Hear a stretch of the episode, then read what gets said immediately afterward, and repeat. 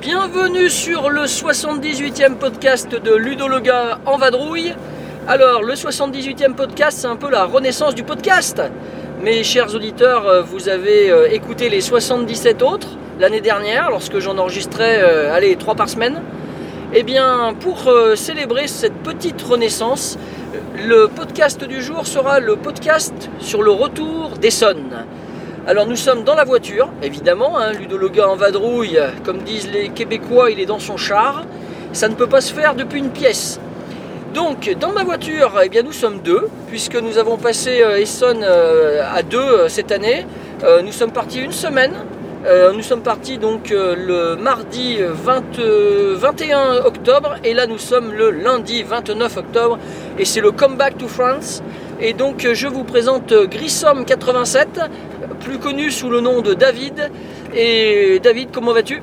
Ça va super, manifestation géniale, que du bonheur. Alors on a passé une bonne semaine ensemble, Euh, c'était très très drôle parce qu'on ne se connaissait pas avant d'aller au Salon d'Essonne.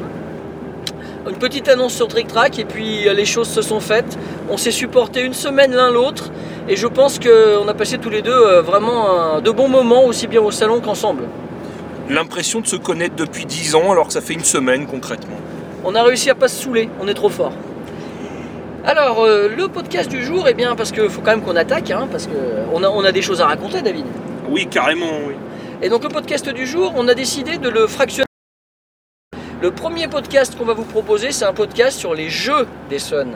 Ce que vous attendez tous. Un premier avis à chaud le lendemain de la fermeture du salon. Et ensuite, on en enregistrera un autre sur la suite du trajet, le 79e podcast, qui sera plus sur les rencontres et les anecdotes. Alors, en ce qui, est en ce qui concerne pardon, celui d'aujourd'hui, euh, au niveau des jeux, on a découpé le podcast en quatre parties. Premièrement, on va vous parler des jeux qui allaient buzzer sur le salon, ceux que vous attendiez, que nous attendions. Euh, On vous parlera des jeux que vous avez peut-être ratés.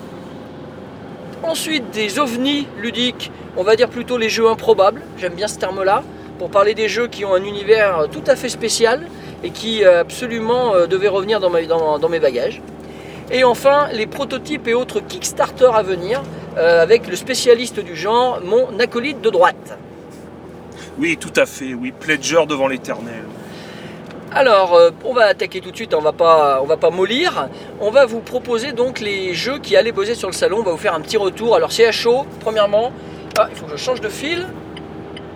Voilà, voilà. Je vous reprends, je suis là. Donc, on va vous parler donc des jeux qui allaient buzzer sur le salon. Euh, on va pas mollir, on va attaquer tout de suite. Et euh, donc, on s'est découpé un petit peu. Vous allez voir, chacun de notre tour, on va vous présenter des petites choses. Et David, je vais te laisser commencer.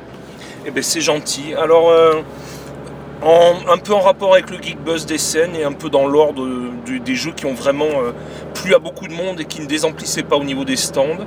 Donc, on a Coimbra. Alors, Coimbra, on est, euh, on est dans l'école un peu italienne, jeu de à la parenté avec Lorenzo le Magnifique, Marco Polo, avec du voyage, avec des pistes d'influence. Donc vraiment, moi j'ai testé, j'ai trouvé ça très chatoyant, de belles couleurs, fluide, petite salade de poing, mais pas du tout indigeste, beaucoup de choses à faire. Donc vraiment euh, un jeu coloré, frais, qui dure à tout casser une heure, franchement, avec beaucoup de possibilités et qui plaira à, tous ceux qui ont aimé euh, ce genre de jeu avec des dés, euh, ce que j'appelle l'école italienne un peu. Voilà. avec de magnifiques illustrations. Moi, c'est vrai que je suis tombé amoureux de la boîte, hein, qu'on a ramené évidemment, parce que c'est un jeu qui méritait quand même de revenir dans les bagages. hein. Version anglaise de chez Gert Spiel. Euh, autrement dit, euh, plan B, enfin c'est un peu compliqué, hein, les rouages là. Pegasus l'avait aussi euh, sur les stands. Euh, je vais poursuivre ce que tu as présenté David par un autre jeu qu'on a découvert ensemble, c'est le jeu Gugong. Donc Gugong, euh, c'est un jeu qui était attendu visiblement. Moi, je l'avais repéré, mais sans trop, sans trop accorder d'importance à la règle, par exemple. Et Gugong, euh, c'est un jeu qui tape à l'œil au niveau de son illustration. Euh, c'est un jeu qui se passe en Chine au XVIe siècle. C'est la dynastie des Ming, et euh, c'est un jeu qui est basé sur la notion de cadeau. il faut toujours faire un cadeau plus important que celui qui se retrouvait sur, sur une zone du plateau pour pouvoir faire l'action de la case ou de la zone. C'est un système que j'avais déjà rencontré dans Confucius. Alors dans Confucius c'était plus vicieux.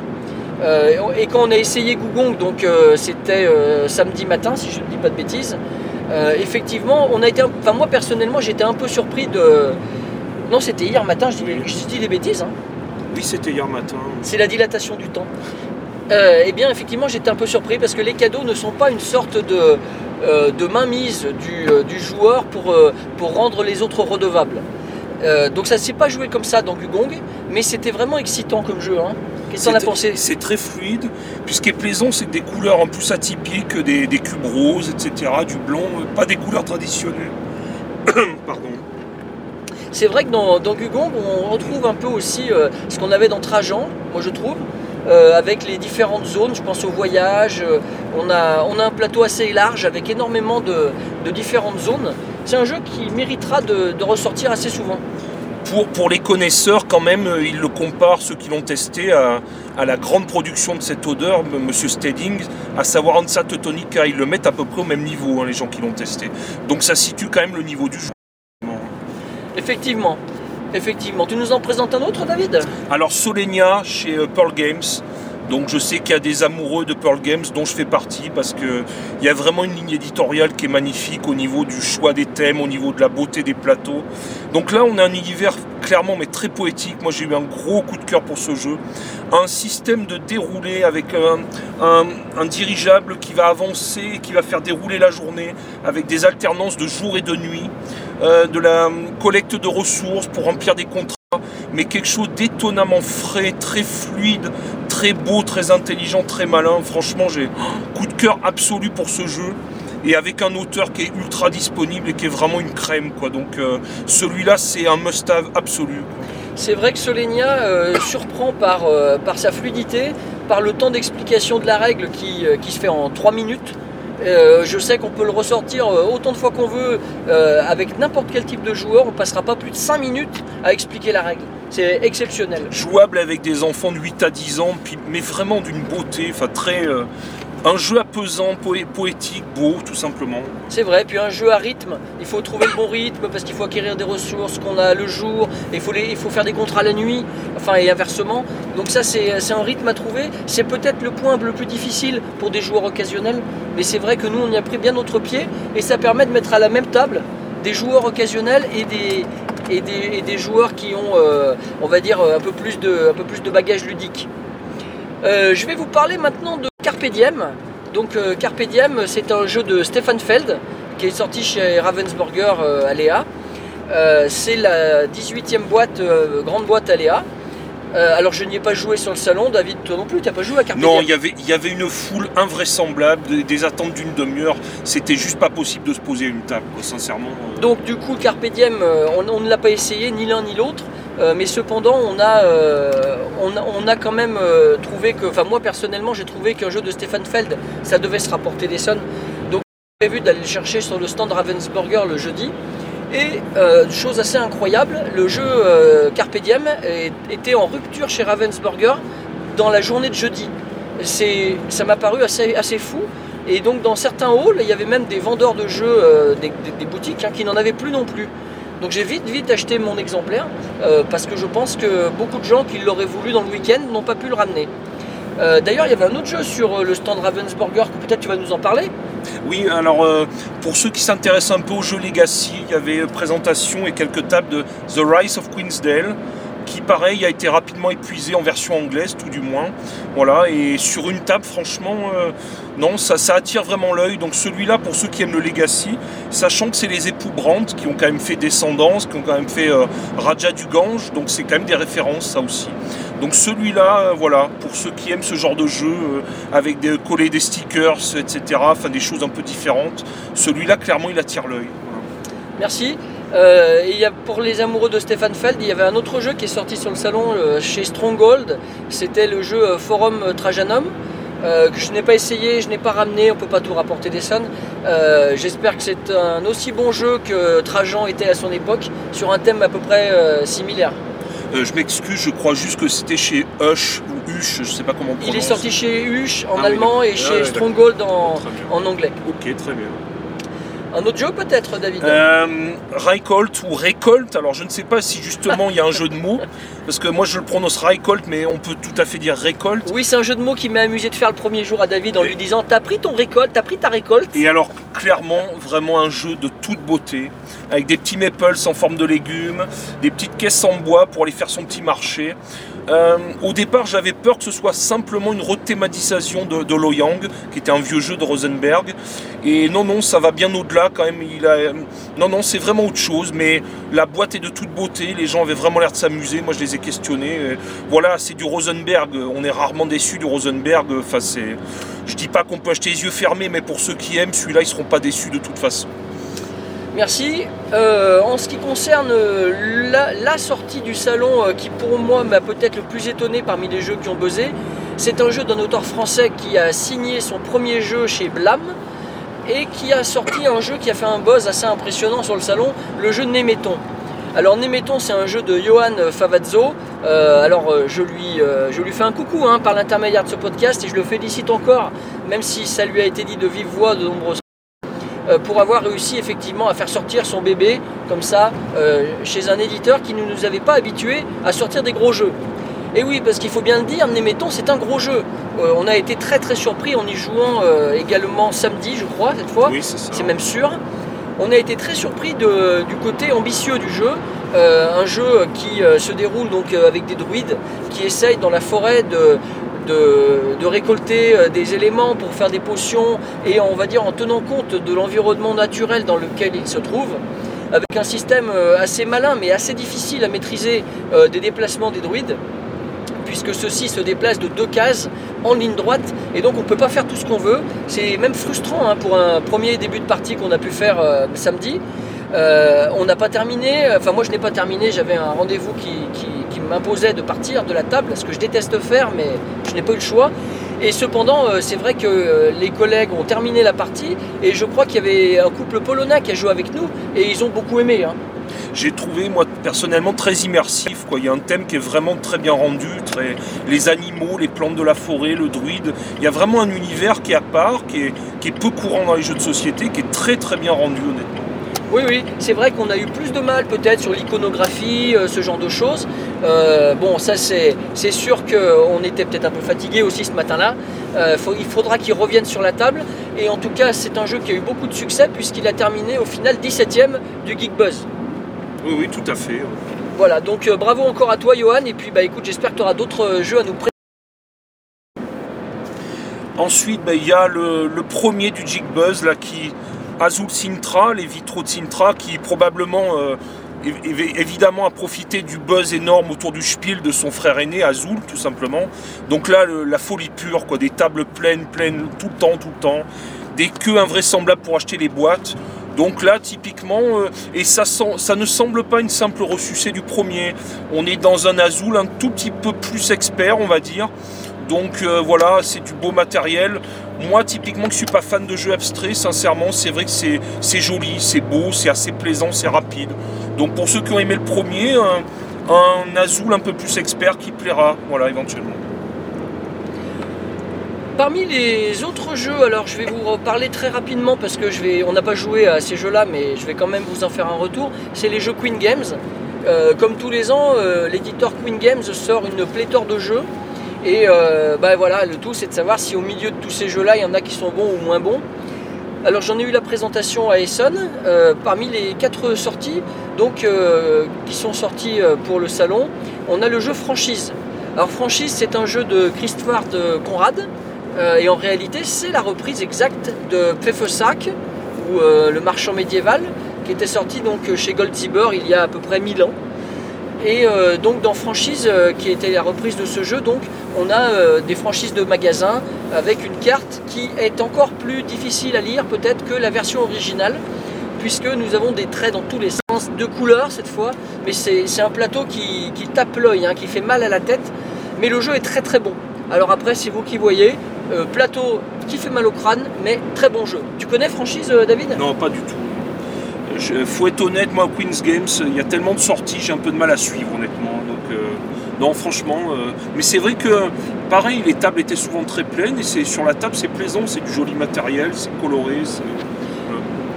Euh, ensuite, ils avaient donc été sélectionnés pour le Spiel avec le jeu Luxor. Donc un jeu qu'on m'a présenté parce que j'avais pas vu ce jeu-là auparavant. Donc Luxor, c'est un jeu de course dans une pyramide dans laquelle on essaie de récolter des ressources. C'est un, jeu qui a l'air vraiment très très plaisant. avec un petit peu comme dans Toutankhamon de Knizia ou encore le Atlantis de Colovini ou j'ai perdu le dernier Cartagena, voilà. Euh, donc un peu dans, ce genre de, jeu-là, avec un plateau, euh, où on, avance, on, progresse, on récupère la tuile et on continue son chemin, on essaie de collection. Voilà, très bon petit jeu avec euh, pas mal de twists sur le plateau. Donc Luxor. et également, donc, ils, ont sorti, une version qui s'appelle Expédition Luxor, mais là ça n'a rien à voir et je vais pas vous mentir, je me rappelle plus du tout de quoi ça parle. Ensuite, on a eu encore chez, euh, Queen Games le jeu euh, Bastille. Bastille, c'est un, c'est un jeu sur la Révolution française euh, qui a été inventé par un Allemand. Ça m'a beaucoup fait marrer, un petit peu comme à l'époque où Martin Wallace avait fait le jeu Liberté, pareil sur la Révolution française. Ensuite, le, jeu, le dernier jeu sorti chez Queen, c'est le jeu Skylands. Alors Skylands me faisait pas du tout envie parce que moi je suis pas fan de l'univers médiéval fantastique, un peu onirique avec des, euh, sortes de, petites bestioles. Et au final, dans ce, jeu-là, qui au niveau de l'œil c'est très tape à l'œil, hein, c'est des couleurs hyper flashy, au final euh, le jeu est assez malin et c'est un, une sorte de Puerto Rico dans un autre univers. Euh, le joueur actif va prendre un personnage, va faire l'action, va pas un personnage, va, faire, choisir un lieu, pardon, va faire l'action du lieu, et tous les joueurs vont pouvoir faire la même action mais le joueur actif aura eu un petit bonus. Ça vous rappelle Puerto, je pense, avec le gouverneur. Hein, le Puerto Rico euh, revisité avec euh, un système euh, donc et un thème qui peut séduire les joueurs en 2018.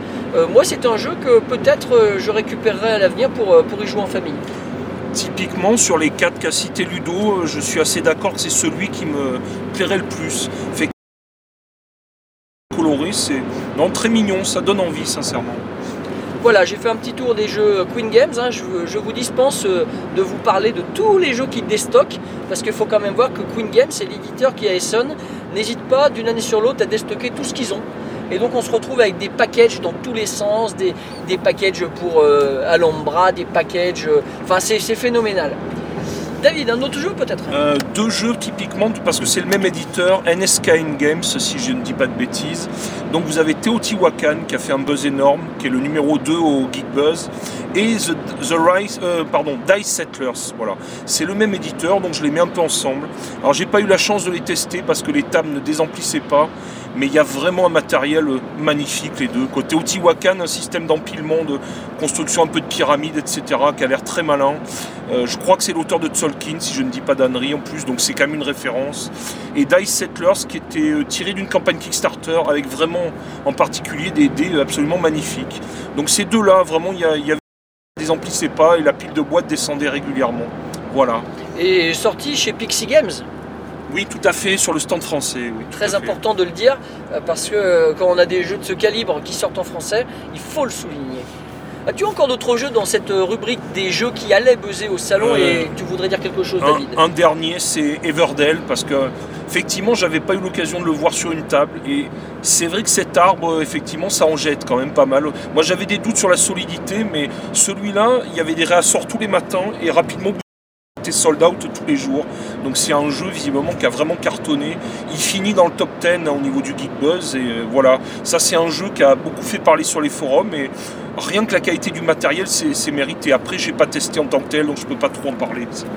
Ok, bah écoutez, euh, chers auditeurs, je pense que la première partie de ce podcast euh, de Renaissance euh, est terminée. Alors bien entendu, vous pouvez réagir en commentaire du podcast et ça serait très apprécié afin de, bah, de nous dire un peu ce que vous, vous avez pensé de ces gros blockbusters ou on va dire de ces jeux vraiment. Passons à la deuxième partie, qu'en dis-tu? Ben, voilà, avec plaisir, bien sûr. Donc le titre que tu suggères, hein, ceux que vous aviez peut-être ratés, n'est-ce pas? Oui, ceux qui n'étaient pas passés sous le radar, parce que quand on a une liste de plus de 1000 jeux, forcément on en rate, hein, ça typiquement. Euh. Alors là, forcément, c'est très subjectif. Hein. On va pas vous parler des, euh, justement des euh, 800 autres jeux du salon. On va essayer de cibler les quelques jeux qu'on voulait mettre en valeur un petit peu maintenant. Alors je vais m'y coller, je vais commencer. Euh, je vais vous parler de Dacium. Et David ajoutera certainement des choses. Oui, tout à fait, parce qu'on a fait quand même plusieurs parties là pour le coup. Alors Dacium, c'est un jeu qui est sorti chez euh, GAG, donc Geek Attitude Games, euh, notre euh, fameuse équipe, joyeuse équipe belge, euh, avec qui on a énormément euh, poursuivi la sympathie de nos rencontres euh, entamées depuis de nombreuses années à Essonne. Et donc chez Geek Attitude Games, ils ont sorti un système de jeu plutôt qu'un jeu, n'est-ce pas? Oui, une espèce de mallette, de boîte à outils avec des... enfin, quelque chose de très surprenant, sincèrement. Dans la même boîte, euh, quatre jeux différents avec le même mécanisme utilisant des dés.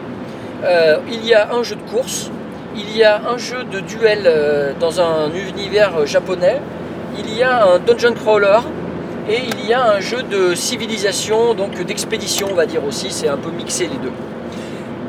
Avec un système donc qu'ils appellent le système du 2-2-2 que je vais laisser expliquer par Ludo parce qu'il le fera mieux que moi probablement. Oh, il me- là, il- là, il tente de me piéger sur l'intitulé du 2-2-2.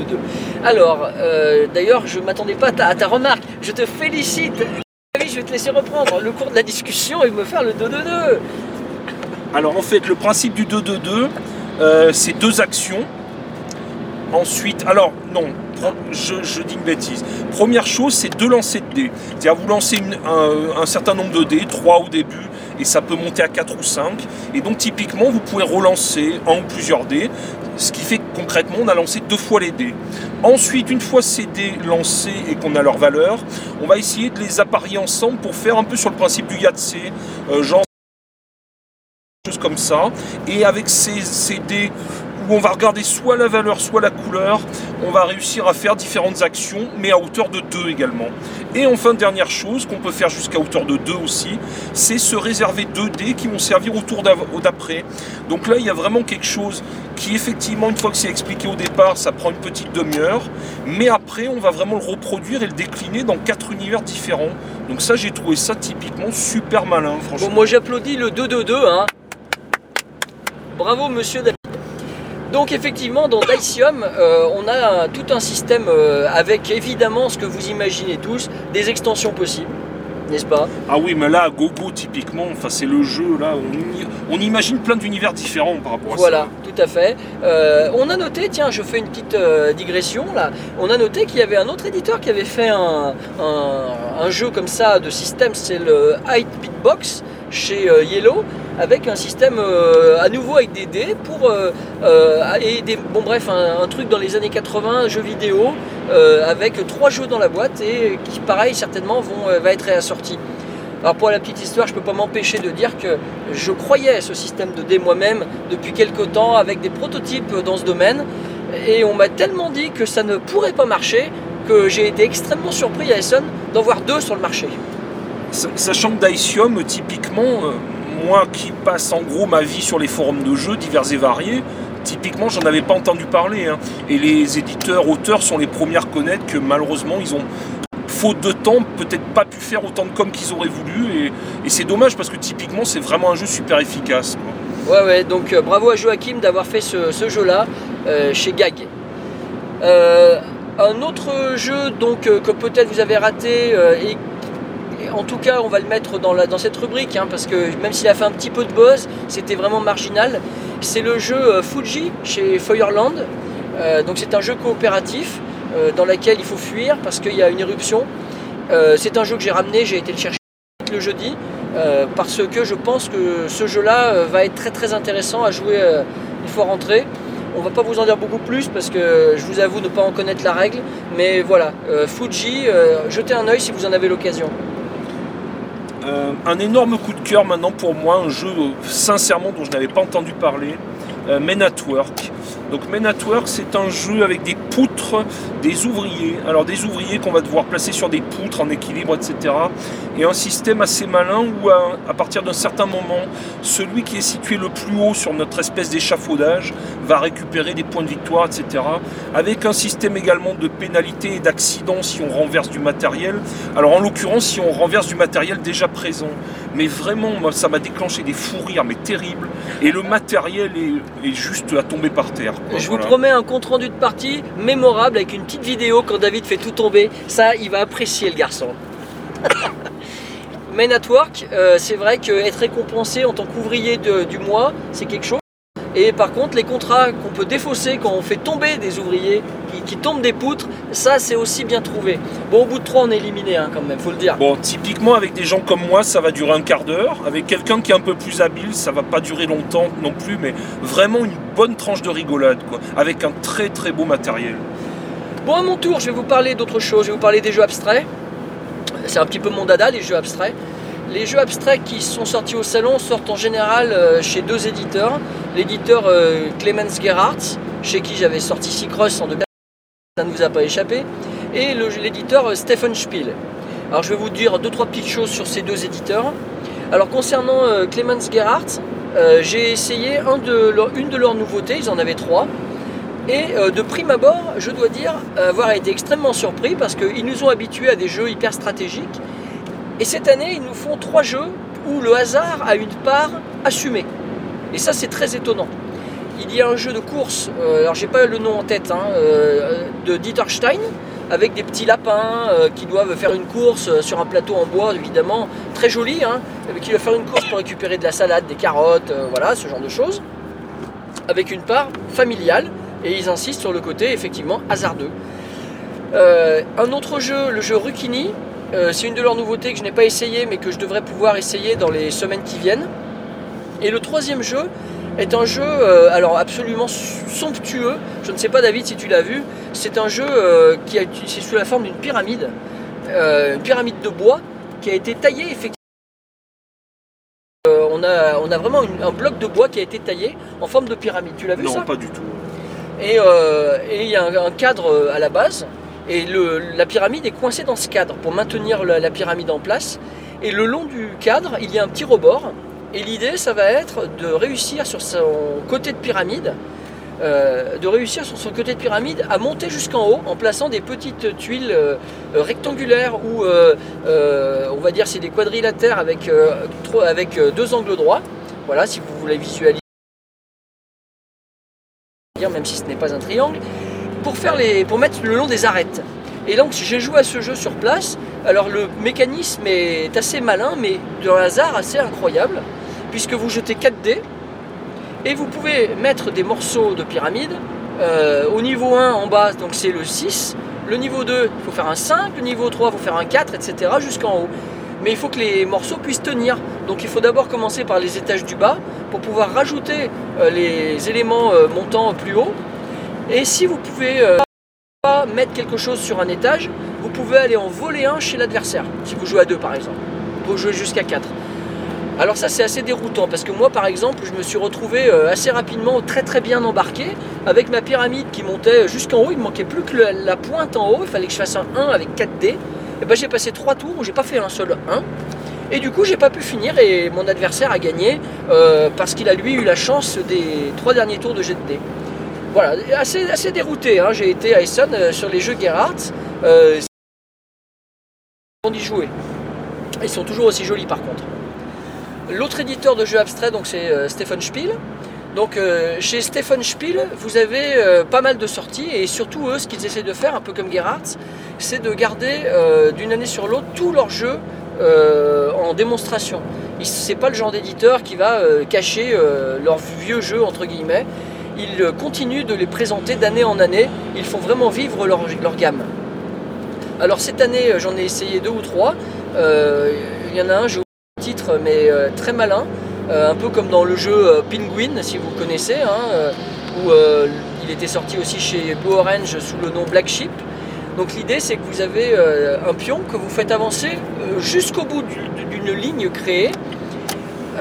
Et l'idée ça va être de regrouper vos trois pions ensemble. Donc chacun son tour, on fait progresser un de ces pions sur une ligne. On déplace un jeton, c'est autrement dit on déplace une partie du plateau ailleurs. Et ensuite c'est à l'adversaire. Et on gagne si on arrive à regrouper ces trois pions. Très malin. Et ça s'emporte partout parce que Stephen Spiel revendique le fait, contrairement à Clemens Gerhardt, de ne pas vouloir de plateau de jeu dans ses jeux.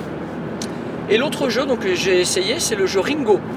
Alors Ringo, c'est un jeu euh, que j'avais essayé au Vendange Ludique à Saint-Vincent-de-Boisset à côté de euh, l'année dernière. Euh, Il y a un autre éditeur français qui pensait le faire et puis visiblement les Allemands ont été plus rapides puisque euh, ce jeu de Julien Griffon a donc été signé chez Stephen Spiel. Et dans Ringo, vous avez des anneaux et vous avez des blocs d'alignement de l'un ou de l'autre.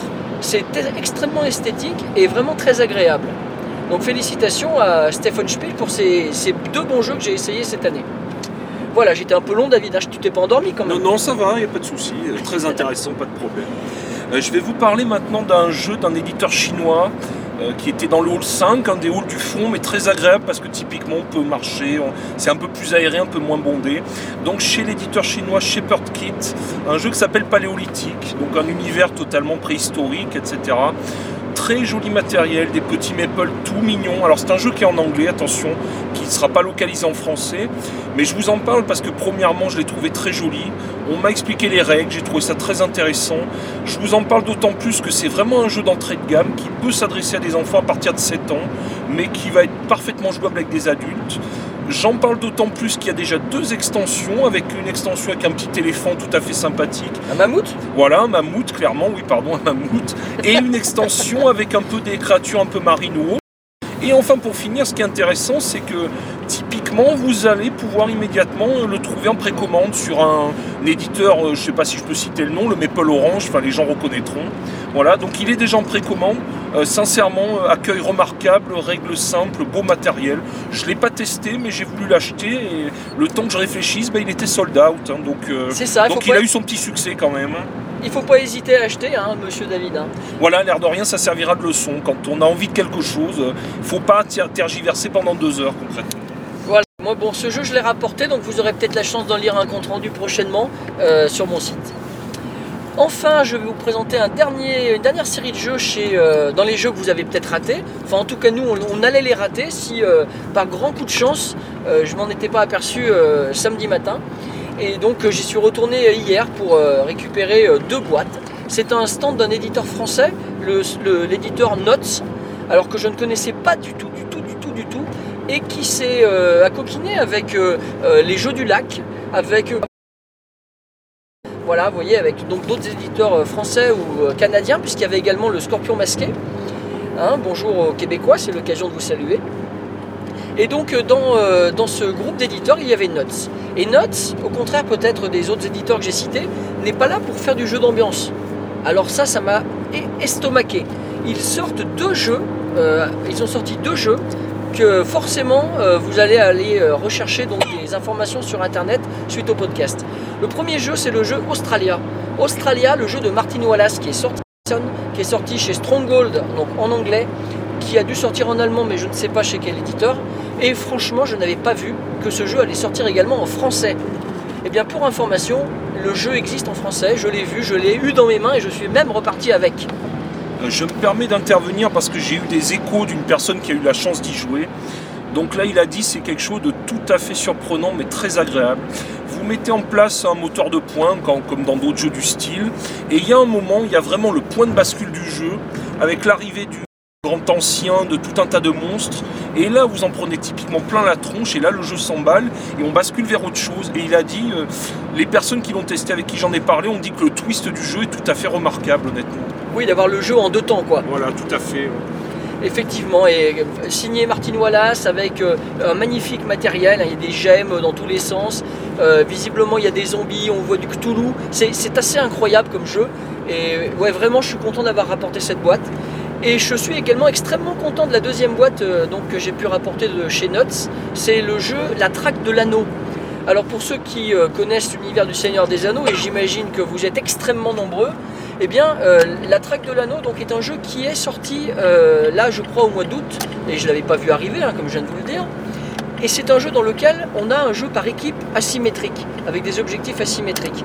On a un, joueur pardon, qui est tout seul, qui va jouer Frodon, et tous les autres joueurs sont ensemble contre lui, et ils interprètent des Nazgûl. Et on va avoir qui va programmer ses déplacements derrière son paravent. Les Nazgûl vont le faire sur le plateau, et petit à petit, donc Frodon va devoir essayer de ne pas se faire trop corrompre pour arriver euh, au bout de sa quête. Et à ce moment-là, le jeu fait demi-tour, un petit peu comme Australia, puisque vous allez utiliser l'autre verso du l'autre côté du plateau et l'autre côté euh, du, marque, du petit plateau de Frodon, puisque derrière vous jouez Gandalf. Euh, Donc c'est voilà, c'est juste hyper immersif. J'ai vraiment hâte de tester ce jeu. Toi, David, qui connais le Seigneur des Anneaux, c'est quelque chose qui doit te parler. Alors, petite news eu égard à ça, vous aurez visiblement chez le même éditeur la chance d'avoir bientôt, l'année prochaine, La Guerre de l'Anneau, le mythique jeu quand même du Seigneur des Anneaux, qui va être re- donc ressorti. Et là, je pense qu'il y en a beaucoup qui doivent commencer à tirer la langue là-dessus, parce que c'est quand même un des standards du jeu sur le Seigneur des Anneaux, typiquement. Donc moi j'applaudis des deux mains l'éditeur Notes pour avoir le courage de nous sortir de si gros jeux en français. Euh, et surtout, euh, surtout comme ça, euh, quand on les découvre par hasard, ça fait vraiment plaisir. Un dernier jeu pour moi qui était passé sous mes radars et qu'on a testé euh, ben, notre premier jour à l'arrivée à Essen, après 10, 11 heures de route, je ne sais plus. Euh, alors j'ai oublié le nom de l'éditeur, mon camarade va le rappeler. Ketchup Games, voilà, c'est le jeu Fertility. Alors là, typiquement, je dirais que pour moi, c'est euh, typiquement le jeu parfait pour faire rentrer dans l'univers des jeux de société des gens. C'est pas très long, c'est très frais, c'est très simple. Il y a quand même une jolie petite profondeur stratégique. C'est un jeu de positionnement, un peu comme un système de. Vous allez poser pour récupérer des ressources. Et après, ce qui est très malin, c'est que sur un petit plateau personnel, ces petites ressources, on va les placer à plein d'endroits pour les convertir, faire d'autres choses, des points, etc. C'est vraiment très malin. Il y a des petits graphismes très détaillés, très jolis. Vraiment un, un- un jeu tout mignon, tout beau. Voilà, j'ai bien aimé, moi. Oui, c'est vrai, moi aussi j'ai beaucoup apprécié. Euh, le petit bémol, c'est la taille des pions quand même, parce Oui. que c'est vrai que c'est des pions qui sont minuscules, ils sont plus petits que votre ongle. Et lorsque euh, vous avez euh, euh, les bœufs qui sont minuscules sur la table, marron, et qui tombent au sol, vous ne les entendez pas tomber, vous avez du mal à les retrouver même par terre. Mais bon, c'est un petit détail parce que le jeu, il est vraiment tout mignon, comme tu dis. Blam, fin du deuxième euh, opus, là, n'est-ce pas? Nous avons terminé les jeux que vous avez peut-être ratés, mais on en a oublié parce que nous aussi, on en a certainement raté. On va passer au troisième grand axe, les ovnis ludiques. Euh, je dirais les jeux que je ne pouvais pas ne pas ramener parce que c'est bien connu hein, que si c'est inutile, si c'est stupide, c'est forcément indispensable pour moi. Alors là, j'en ai toute une euh, liste à vous donner. Je vais essayer d'aller un peu vite euh, parce que je sais que le podcast commence à durer. J'en suis conscient, j'ai pas regardé le début de l'enregistrement, mais je suis persuadé que vous vous dites, mais alors ils ont pas bientôt fini de parler ces deux oiseaux là Alors, dans ces jeux-là, le premier que j'ai récupéré au salon, c'était le même, c'était euh, un peu avant l'ouverture. Je n'en dirai pas plus. J'ai récupéré The Table is Lava. The Table is Lava, c'est un jeu totalement improbable où la table est de la lave, comme vous l'entendez, et donc euh, il y a un volcan qui rentre en éruption et euh, bah voilà, il va falloir survivre. Il y a même une petite extension que j'ai ramenée également, jeu qu'on n'a pas essayé mais qui va vite sortir. Ensuite, un jeu qu'on a essayé et qu'on a beaucoup apprécié tous les deux, n'est-ce pas C'est le jeu Marble Bobsleigh. Alors totalement improbable pour le coup, système de où il faut souffler sur des billes en fait. Voilà. C'est un jeu de Justin O qui est sorti donc euh, dans sa maison d'édition Gemblo. Alors, pour la petite euh, histoire, euh, il a sorti 6 jeux cette année. Donc c'est juste hallucinant. Euh, et donc Justin O, c'est celui qui avait fait dans le passé un autre jeu improbable que j'avais rapporté des Sons, euh, que vous avez forcément vu et revu sur mon site. C'est le jeu Tok Tok Woodman, où vous, dégommez, l'écorce des arbres avec une hache. Euh, bien dans euh, Marble Bobsleigh, euh, là il a revisité le bobsleigh. La boîte, euh, elle est encore plus épaisse que la- les boîtes Queen Games vous savez, les grosses boîtes bien épaisses. Elle doit faire, allez, la moitié de plus en épaisseur. C'est un jeu que vous assemblez et vous allez avoir tout un système de circuits donc gravés dans le plastique euh, qui, donc, qui constituent les pistes de bobsleigh. Vous allez placer vos billes, donc on a chacun une couleur de billes euh, autour euh, du plateau, chacun d'un côté. Et on a des billes neutres qui arrivent avec un système de, euh, petites manivelles, assez improbable aussi. Et lorsque vous avez deux billes de la même couleur qui sont en train de rouler dans, le- dans les pistes, alors c'est à ce moment-là que vous enlevez un drapeau pour faire partir votre bille à votre couleur. Et il faut aller le plus vite possible jusqu'en bas de la piste euh, en soufflant dessus, comme vient de vous le dire David. Donc c'est un jeu qu'on a pratiqué sur le salon. Euh, on s'est fait éclater. hein. On a eu le bonheur de se faire effectivement exploser par une petite fille de 10 ans, mais, mais vraiment une, un, fr- un franc moment de rigolade. C'est, c'est, oui, c'est vraiment des, euh, oui, c'est, c'est, c'est à faire, quoi. C'est drôle, c'est marrant, c'est, voilà, c'est- Le compte rendu devrait suivre. Ensuite, dans les jeux improbables, euh, eh bien, on avait le jeu Ratland, le jeu Ratland dans le Hall 6, euh, des éditeurs espagnols qui ont été se cacher au fin fond du. Il y a surtout habituellement euh, de- des jeux de rôle euh, et du comics. Enfin, oui, enfin, si, si, si, si, je dis pas de bêtises. Et le jeu Ratland, donc, c'est un jeu donc, sur un gang de rats dans les égouts qui doit essayer de faire mieux que les petits copains. Ce qui est le plus saisissant dans ce jeu, c'est le matos. Ah, le matos est exceptionnel. Des mini rats en plastique, des morceaux de fromage. Et euh, voilà, quand vous avez euh, un jeu euh, tout à fait frais au niveau, de son look. Le mécanisme, est-ce que c'est est -ce c'est un jeu improbable? Je ne sais pas. Mais le matériel, c'est sûr et certain. Alors typiquement un éditeur d'autant plus étonnant que ce jeu cohabite avec des jeux sur la Seconde Guerre mondiale, un jeu de foot aussi improbable. Mais alors des éditeurs, un éditeur charmant, hyper souriant et vraiment ça donnait envie de s'installer sur les tables typiquement. Bon, je continue alors avec un autre jeu. Je vais essayer de vous le prononcer correctement. Et vous savez, je suis au volant. Je vais essayer de me concentrer. Attention, attention. On a rapporté le jeu Tokyo Jidoan Baiki. Pas mal. Sans erreur. C'est un jeu de Jordan Draper. L'éditeur était juste à côté du stand de gag et il a sorti des jeux dans le même format que Tokyo Highway, si vous voyez euh, ce que je veux dire, qui était sorti chez Eaton Games l'année dernière. Alors j'ai pas trop compris euh, comment ça se faisait que deux éditeurs avaient le même euh, look, on va dire. Bon, j'ai pas creusé. Mais par contre, dans ce jeu-là, que dont je vous redirai pas le nom, il a produit en fait lui aussi une sorte de mallette de jeu puisqu'il y a plusieurs jeux de dextérité qui se passent donc dans Tokyo, dans cette boîte rose. Et le matos est somptueux, des petites bouteilles en, en bois, etc. Superbe jeu euh, et tout à fait improbable. Un, un jeu que Ludo n'a pas pris sur le même stand avec un, un jeu avec des dragons, mais avec un matériel mais juste de toute beauté. Espèce de perles, de gemmes, enfin vraiment. euh, donc des jeux quand même super soignés honnêtement au niveau de l'esthétique et du matériel. Alors je continue avec euh, un autre, ben, l'éditeur Eaton Games, je vous en ai parlé il y a quelques instants. Donc chez Eaton, j'ai récupéré le jeu qui s'appelle Here Comes the Dog. Alors c'est un jeu où il n'y a que des pions en bois, il y a des grands de, de glace, il y a le feu et il y a des chiens qui rôdent. Et euh, visiblement il faut éviter les chiens. Hein, c'est d'après ce qu'on a compris. On a, tu, tu as lu la règle David, peut-être nous en parler plus que moi. En fait, concrètement, à l'occasion d'une attente dans une pizzeria, on a commencé à étaler le matériel sur la table. Et donc là, on a affaire en gros à un jeu où on doit euh, apprivoiser les chiens pour éviter que ces dix chiens ne nous attaquent. Mais vraiment, la règle donne envie, parce que ça a l'air totalement euh, improbable, oui, c'est le cas de le dire. Mais euh, le matériel est très beau, hein, c'est du bois, c'est vraiment soigné. Et la boîte rouge et noire est superbe. Ils ont vraiment un certain sens du design, hein, cet éditeur-là. Euh, je vais vous parler du- d'un jeu aussi, encore une fois, totalement euh, ovni. hein. Euh, bon, ça m'étonnerait que beaucoup de gens les ramenaient. Il y avait quatre boîtes sur le salon. Euh, c'est un jeu de Dennis Oil et c'est un jeu sur le golf. Euh, ça doit s'appeler Mars to the Top Golf, un nom comme ça, j'ai pas le nom exact. Et l'idée, c'est que dans la boîte de jeu, vous avez tout le matériel pour créer au moins 40 trous possibles, 40 parcours possibles sur les tables. Donc c'est un jeu que vous pouvez emporter partout. Vous l'installez et vous de golf euh, avec euh, un système de projection euh, par, par Pichnet d'une- d'un petit support en carton. Et le, le fait est que, un peu comme les avions en papier, il faut trouver l'angle de projection pour que, le, pour que le, le support en question puisse contourner les obstacles et atterrir où vous le souhaitez. Ah, ça a l'air tip top. Hein, ça t'a excité quand tu l'as vu? Oui, oui, sincèrement, alors celui-là, jamais entendu parler, mais typiquement, le jeu à jouer à la maison avec des enfants, enfin, le matériel est.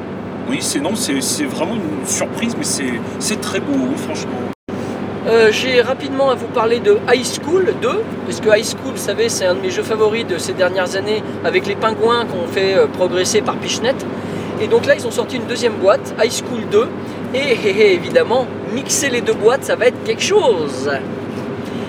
Et pour finir, puisque je crois bien que j'en avais juste euh, réservé un dernier que j'ai gardé pour la fin, c'est l'univers magique de Tim Fowers.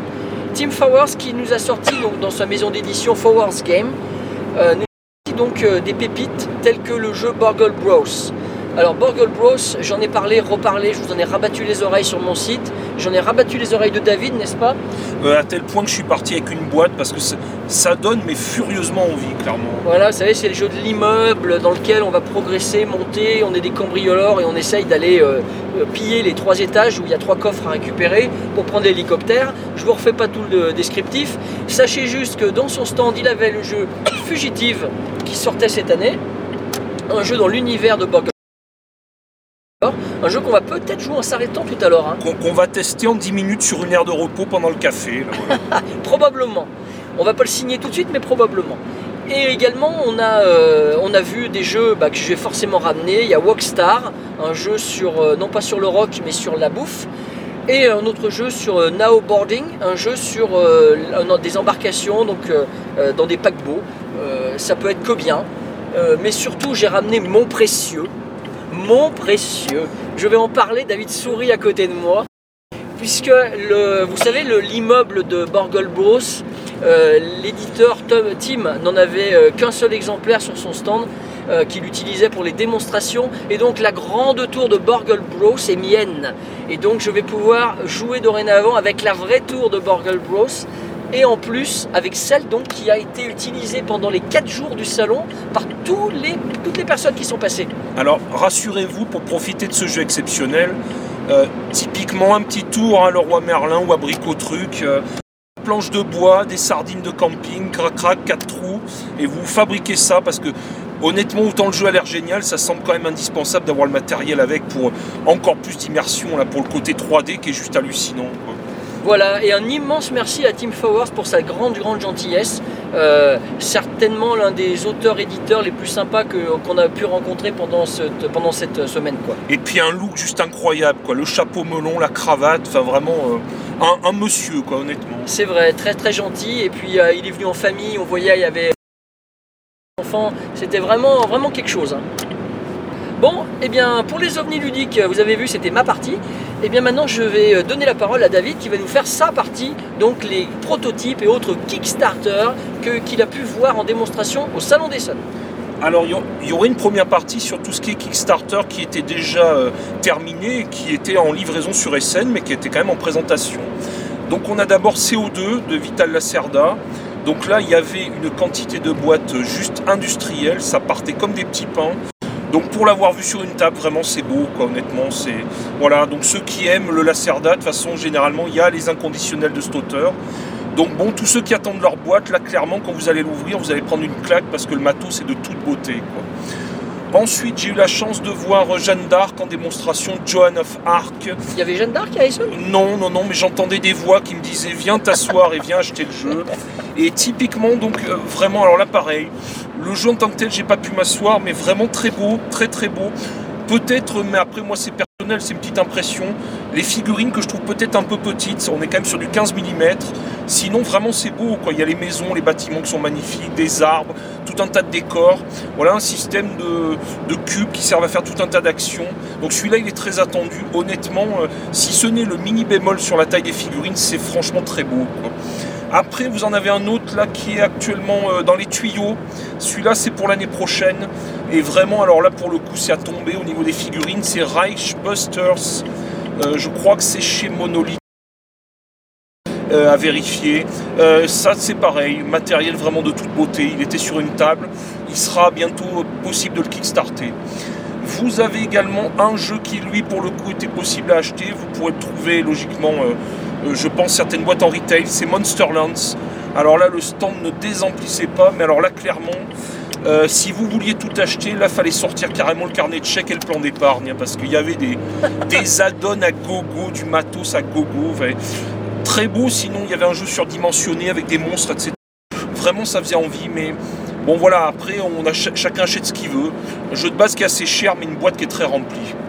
Vous aviez en présentation également euh, un jeu qui sera en Kickstarter euh, printemps prochain, Holy Grail Games, qui est connu là actuellement pour le muséum, que j'attends avec impatience, avec les magnifiques illustrations de Vincent Dutré, qui va lancer également une campagne pour Rallyman, un jeu quand même qui est classique dans les amateurs de ce genre de jeu, jeu de course de Monsieur Bouvier, qui a quand même son petit euh, public d'aficionados, c'est quand même un des meilleurs du genre. Et là, je Titan. Donc Titan, ça va être leur gros Kickstarter de l'année 2019.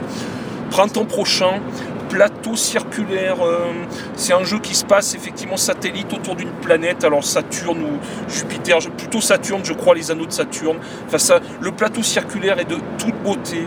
C'est un système. euh, à la fois c'est complexe, on est dans du jeu expert, mais quand même relativement fluide, avec un matériel qui déjà à l'état de prototype est très joli et clairement ça fait envie.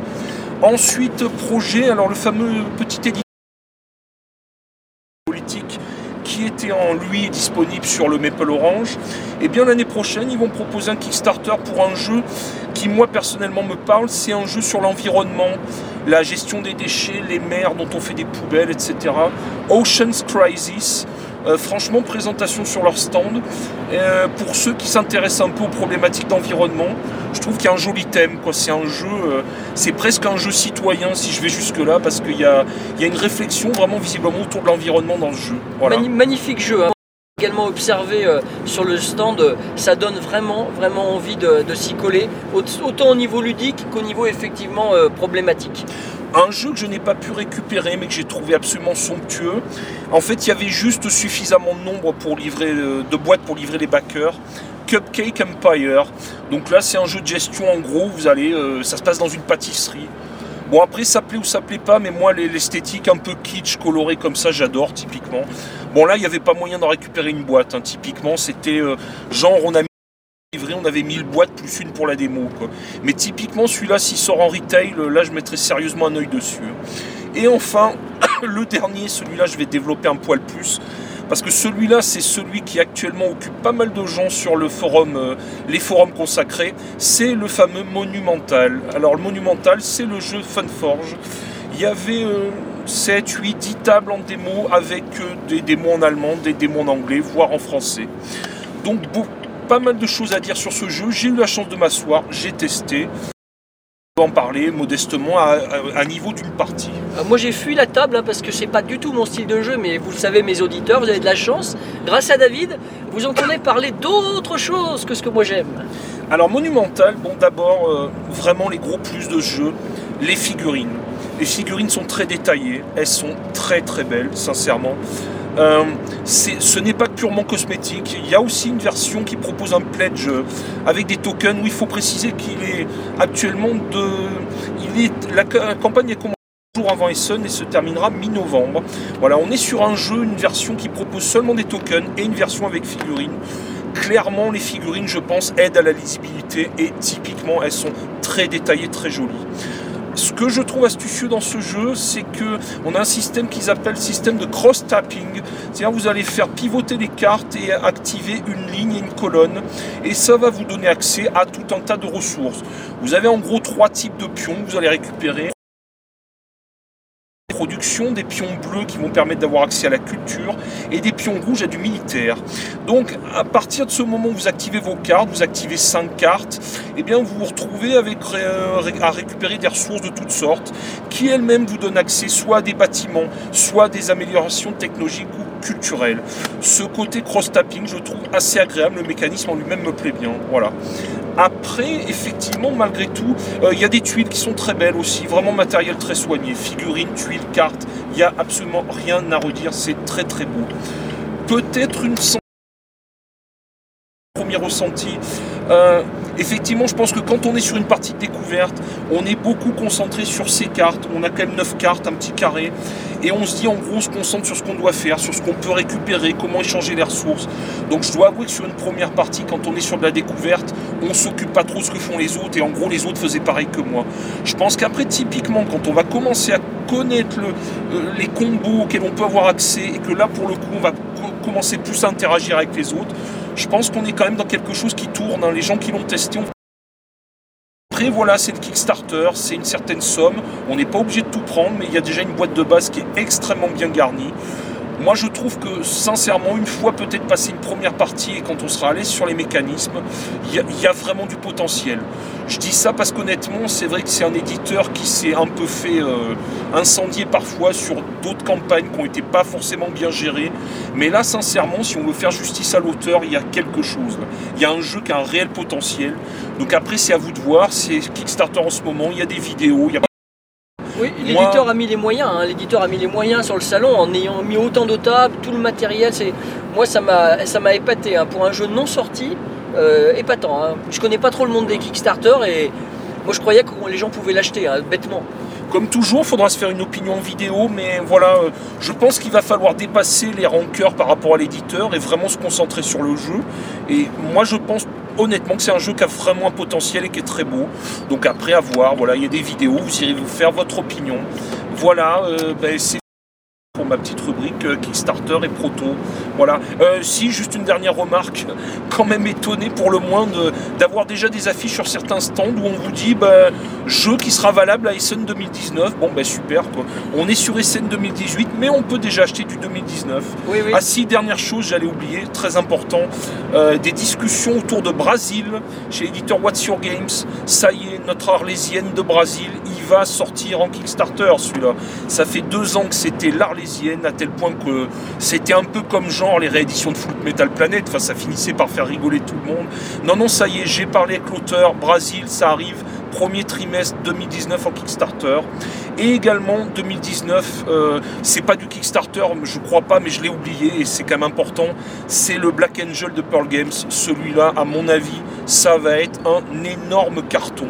Voilà. Mais merci David pour tous ces détails hein, que tu as pu nous apporter sur euh, les Kickstarter et autres prototypes. Eh bien écoutez, euh, chers auditeurs, on a passé, euh, je pense, trois quarts d'heure au moins à vous raconter notre vie, à, nous raconter, à vous raconter euh, notre ressenti à chaud euh, des jeux du Salon d'Essonne. Nous espérons ne pas vous avoir endormi, ne pas vous avoir saoulé. Nous espérons surtout vous avoir satisfait, que cela vous permette de vous faire un, premier avis euh, suite à nos retours, une envie d'aller creuser certains jeux, une envie peut-être euh, bah, justement de vous aussi réagir. Dans les commentaires, c'est toujours très très très très apprécié. Et puis bien entendu, comme je vous l'ai dit, on va enregistrer dans un petit moment la suite avec, les podcasts, avec le podcast, pardon, les petites anecdotes autour du salon du jeu. Chers auditeurs, à bientôt et n'oubliez pas, hein, jouez bien